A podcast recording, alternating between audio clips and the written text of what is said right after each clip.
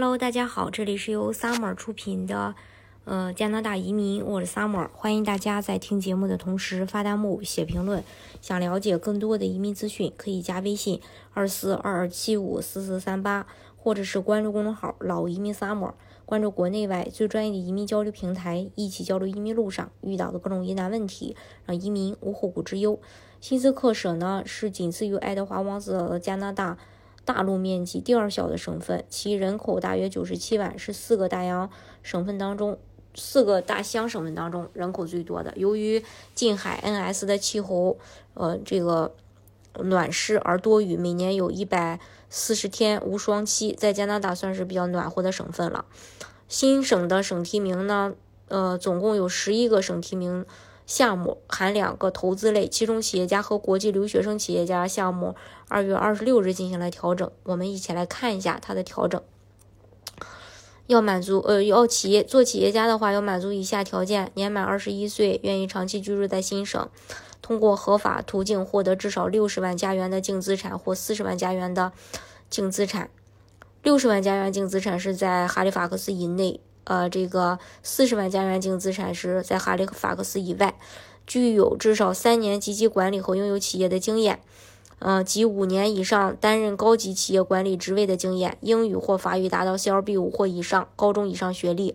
还有本次调整着重对在新省的投资做了更细致的要求，包括允许新生意至少一个全职员工或购买现有生意正在运营且呃购买前五年为同一个所有者。你在新省的生意投资至少十五万加元的自由资金，当然十五万加元是哈利法克斯以内，如果是哈利法克斯以外的话，就是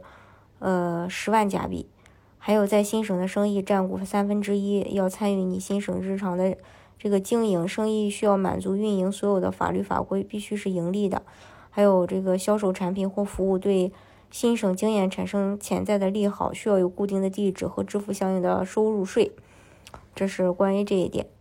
嗯，新省呢，它也明确规定了企业的挑选原则。首先，打分系统，它有一套企业打分系统，还有新省紧缺行业有一个行业清单，不能作为呃企业的申请项目。还有新省的市场需求，还需要经济增长的地理区域。这是关于这一点。嗯，它还有几点变化，就是收到邀请后二十天内要选择完成薪资。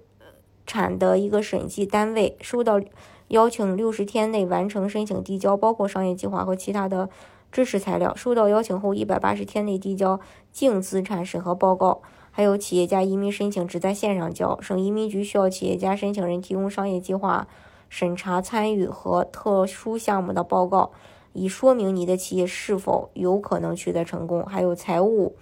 呃，状况、商业建议以及虑呃疑虑。还有国际呃留学生企业家类别，与这个企业家类别相比呢，留学生企业家对申请人没有资产要求，降低了经商经验，但对教育和语言的能力有所提高。其他的生意要求与常规企业家类别一致，要持有有效的工签，英语要